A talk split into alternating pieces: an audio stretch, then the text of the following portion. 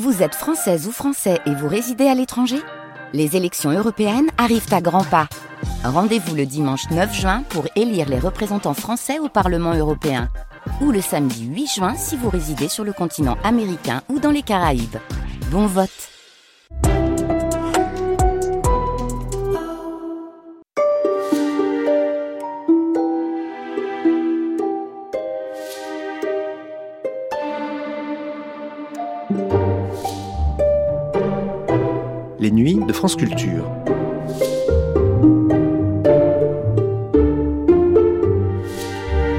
Les nuits de France Culture, une mémoire radiophonique.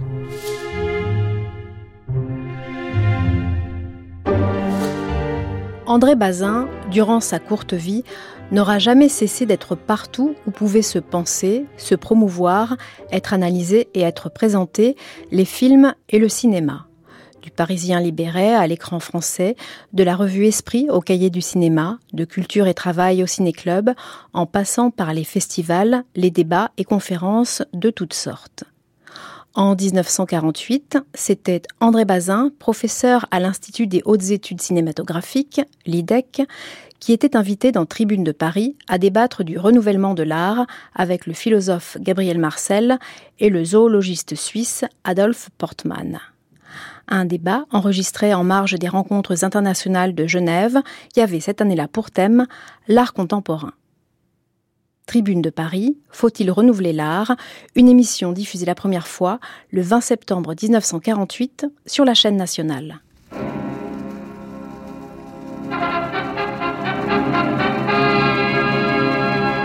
Tribune de Paris. Les hommes, les événements, les idées à l'ordre du jour.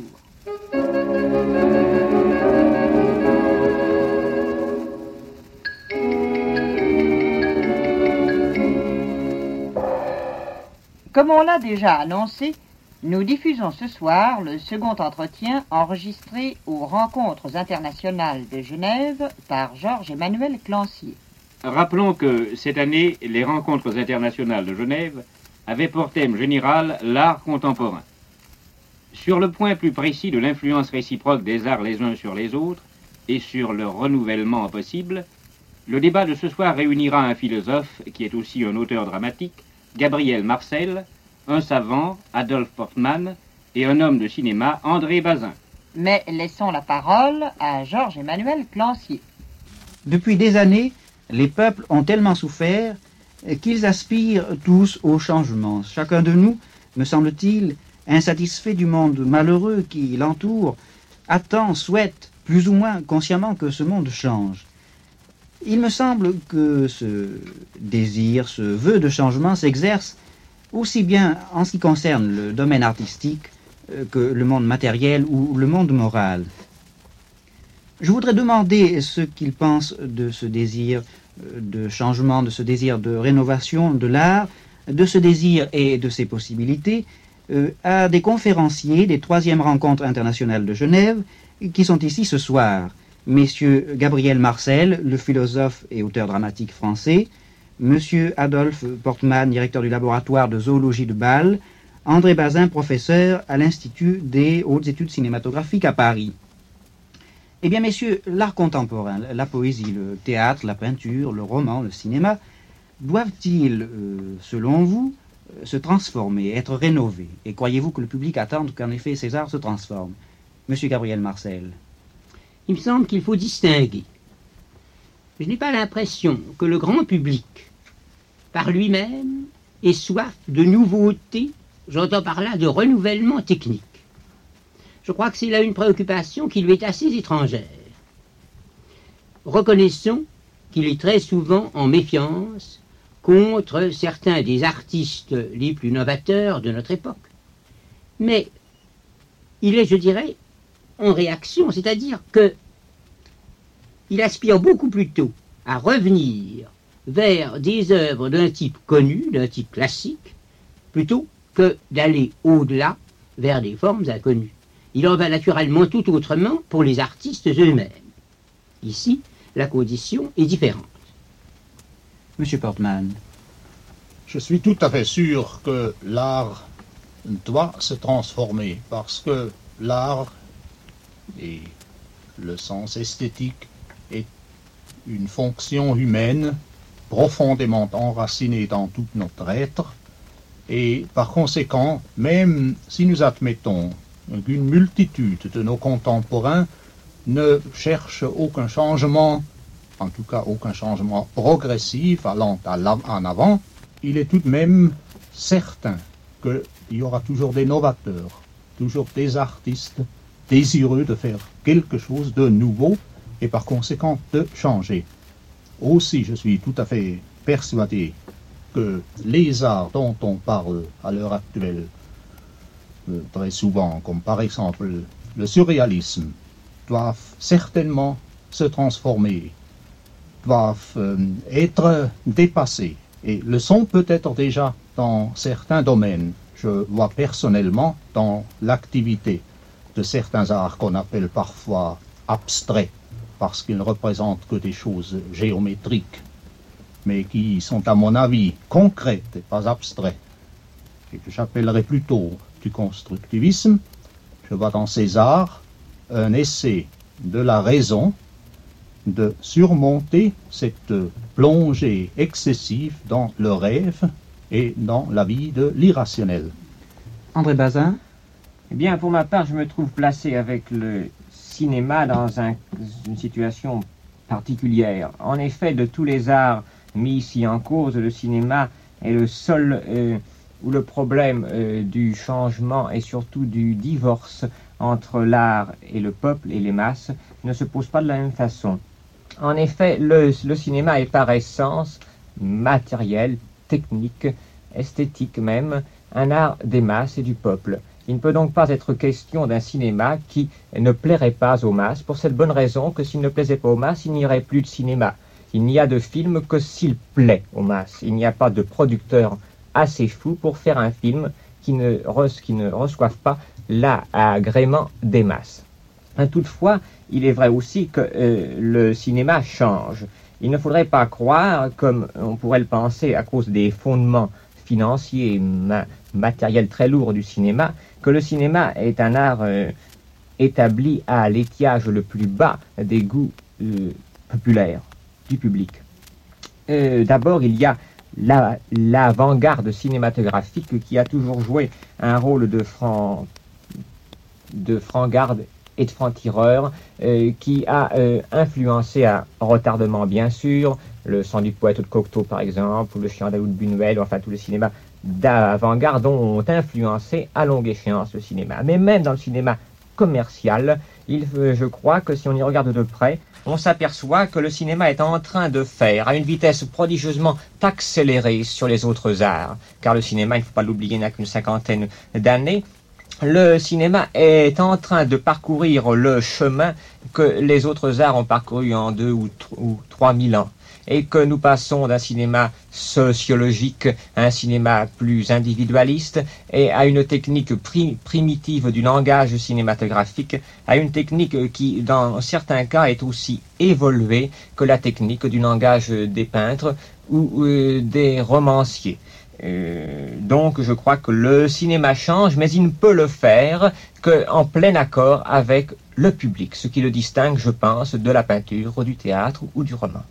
Bien, il me semble, n'est-ce pas, qu'en dehors de la rénovation et du changement apporté dans les arts contemporains par les artistes eux-mêmes, il y a encore peut-être un autre facteur de changement qui doit provenir de la transformation de ces arts sous l'influence de découvertes matérielles et de, nouvelles techniques. Je pense par exemple que euh, la photographie, la radio et le cinéma, en tant alors qu'apparition d'art nouveau et de techniques nouvelles, ont dû certainement influencer respectivement euh, la peinture. La photographie a pu influencer la peinture, euh, la radio et le cinéma ont pu, influencer le théâtre, le roman et voire la poésie. Eh bien, messieurs, quel a été selon vous le sens de ces transformations, n'est-ce pas? Est-ce que est-ce qu'elles sont favorables ou défavorables? Monsieur Portman. Puisque j'ai parlé pendant ces rencontres avant toute peinture, il est naturel que j'insiste sur euh, l'importance qu'a pris la photographie dans la transformation euh, successive de l'art euh, pictural. Je crois qu'on ne peut pas contester que l'avènement de la photographie a remplacé sur beaucoup de terrains. La création de l'artiste. Il suffit de penser un instant que l'art du portrait, je ne parle pas en ce moment du grand art, n'est-ce pas, de l'art psycho, de, l'œuvre psychologique qui donne une image transcendante de l'homme, comme par exemple dans Rembrandt, mais je pense à l'art tout à fait quelconque, l'art de tous les jours, n'est-ce pas, qui s'exerçait pendant longtemps à faire le portrait du concitoyen, cet art-là a été en grande partie transformé et remplacé par la photographie. Je pense aux illustrations de nombreux livres, livres scientifiques, livres biologiques, où la photographie a en grande partie également euh, rendu presque inutile, superflue l'activité de l'artiste. Et même si nous ne croyons pas que ça, cela signifie la mort de ces branches d'illustration, de dessin et de portrait, tout de même, ça détourne l'attention de l'artiste, l'attention du créateur de certains terrains où jusqu'à présent il s'exerçait. Et croyez-vous, Monsieur Gabriel Marcel, qu'en effet, par exemple, la, photographie ait pu écarter l'art du portrait de l'art pictural et pu le rendre caduque Je ne crois pas du tout qu'il l'ait rendu caduque. Je crois qu'en fait, un assez grand nombre de peintres ont eu l'idée probablement illusoire que la photographie existant, il devenait absolument vain, superfétatoire, de chercher à représenter le réel. Il y a eu là un argument qui a été donné en faveur des arts non figuratifs. Cet argument, pour ma part, ne me convainc pas, parce que je crois qu'il n'y a aucune équivalence possible entre une photographie, si belle soit-elle, et un portrait de Holbein, de Rembrandt, un pastel de Latour ou de Perronneau. Et je pensais, puisque vous êtes justement un auteur dramatique, M. Marcel, en même temps qu'un philosophe, croyez-vous, ça rejoint somme la question que j'ai posée il y a un instant, à l'influence euh, du cinéma sur le théâtre, et même d'ailleurs du cinéma sur le roman en général, du cinéma sur les autres arts. Est-elle favorable ou défavorable, cette, euh, cette action du cinéma? Eh ben, Si vous voulez, nous pouvons commencer par dire un mot de l'influence du cinéma sur le théâtre. Là, je serai assez catégorique. Je crois que cette influence a dans l'ensemble été pernicieuse.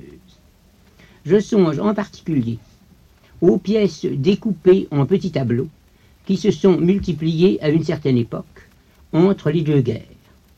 C'est là du reste une mode qui semble plutôt en décroissance. Pour ma part, j'ai toujours considéré qu'il y avait là une sorte d'imitation assez gauche, assez malheureuse, de ce que le cinéma peut faire avec des moyens beaucoup plus efficaces et beaucoup plus puissants. Je crois au contraire que le théâtre doit se concentrer, doit se centrer au maximum précisément pour se différencier le plus possible du cinéma. Mais en fait, il faut reconnaître qu'il s'est créé là une zone où la discrimination devient presque impossible, étant donné le nombre de pièces qui ont été portées à l'écran, et souvent avec un grand succès. Et cinéma et roman Avez-vous Eh bien, je pense que l'action euh, du cinéma sur le roman s'est surtout fait sentir dans le roman américain, et dans un certain nombre d'œuvres inspirées par le roman américain. Il est bien sûr qu'il y a eu là des œuvres remarquables. Est-ce que, malgré tout, dans l'ensemble, il faut souhaiter que cette influence subsiste? Je n'en suis pas tout à fait sûr. J'ai souvent l'impression, en lisant des romans de ce type, que les films équivalents seraient supérieurs, qu'ils auraient en quelque sorte une force de persuasion beaucoup plus grande. En d'autres termes, sur cette voie, il me semble que le roman tente un peu à se détruire lui-même, à se priver en quelque sorte de sa justification. Cette question de l'influence... C'est André Bazin qui intervient. Cette, question des influences du cinéma sur les autres arts et réciproquement me paraît avoir été bien posée par M. Portemal et Marcel, mais euh, peut-être en termes trop historique. Il me semble que si nous approfondissons et nous, si nous étudions de, de plus près la véritable influence ou inter-influence de ces arts, nous serions amenés à prendre une position plus euh, souple et plus douteuse. Et qui serait celle-ci peut-être? C'est que euh, l'influence, s'il y a bien une influence du cinéma sur les autres arts, et je crois en effet qu'elle est flagrante, entre autres dans le roman et pour la photographie sur la peinture. S'il y a bien eu une influence, elle n'est pas de cause à effet, ce n'est pas une influence qui euh, serait euh, qu'à partir d'un certain moment, les peintres voyant des photographies se seraient mis à se dire euh, il est absurde de faire des portraits, je vais faire autre chose que du portrait, je vais faire des choses qui n'ont plus besoin de ressembler à la nature. Ce n'est pas cela. D'ailleurs, historiquement, il se trouve que l'histoire de la de la photographie est au contraire une histoire des influences de la peinture sur la, sur la photographie. En effet, les premiers photographes se sont ingéniés à essayer de ressembler aux peintres. C'est bien plus tôt et plus profondément. En dessous de ces causalités psychologiques et sociologiques immédiates, c'est bien plutôt une influence de la sensibilité de l'époque, d'un besoin profond de l'époque. C'est ainsi que Degas, par exemple, construit ses tableaux exactement comme une fin de séquence à l'écran.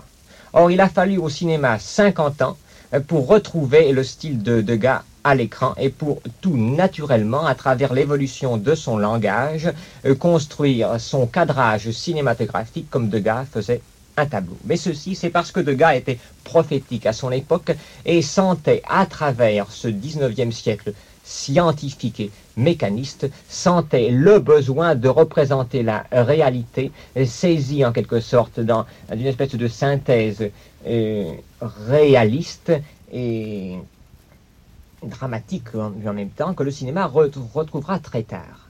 Donc, euh, s'il y a bien, on, peut parler, on pourrait parler d'une influence du cinéma sur Degas, mais non pas historique, puisque Degas est antérieur au cinéma, mais en quelque sorte d'un mythe du cinéma encore subconscient à l'époque et qui, à travers un artiste aussi sensible que Degas, l'a influencé.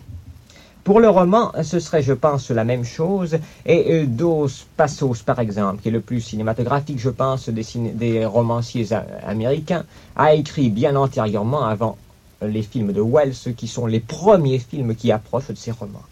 Donc, historiquement, ce serait plutôt une influence du roman américain sur le cinéma américain que l'inverse. Je crois qu'on peut dire. C'est M. Portman qui prend la parole.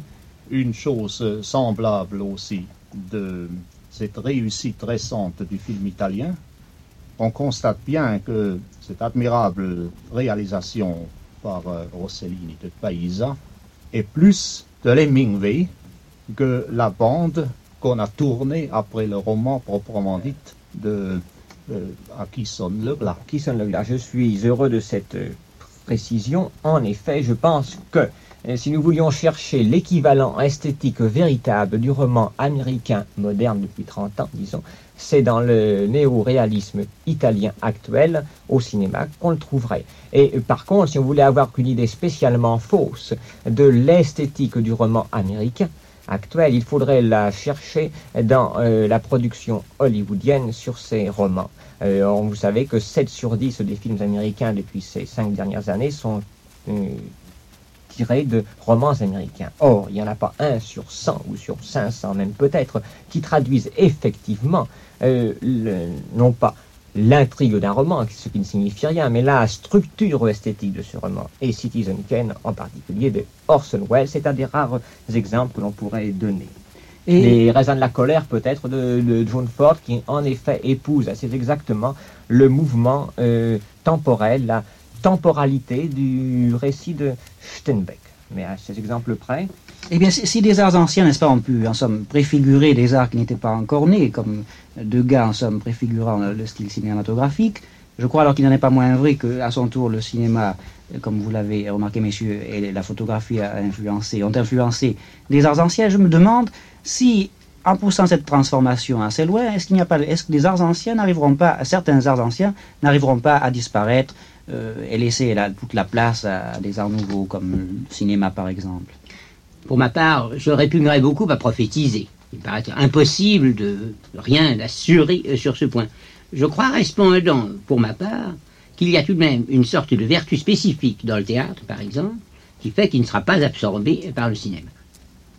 Monsieur Bazin. Pour ma part, je suis tout à fait de l'avis de Monsieur Marcel.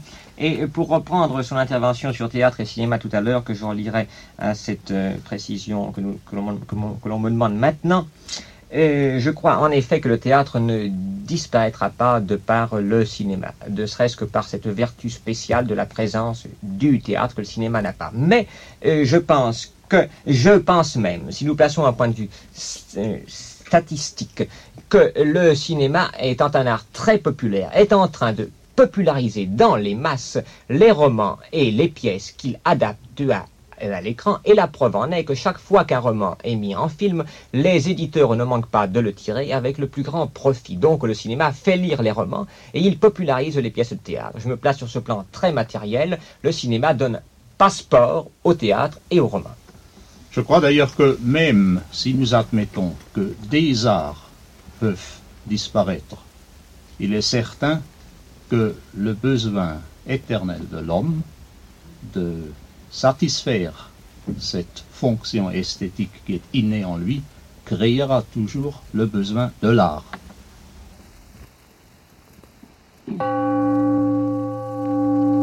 En marge des rencontres internationales de Genève, Georges-Emmanuel Clancier s'est entretenu avec Gabriel Marcel, Adolphe Portman et André Bazin.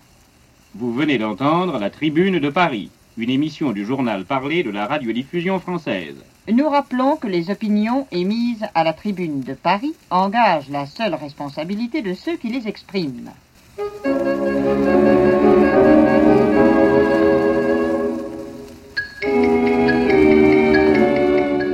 Cette émission a été diffusée la première fois le 20 septembre 1948 sur la chaîne nationale. Vous pouvez la télécharger et la réécouter à la page des nuits sur le site franceculture.fr.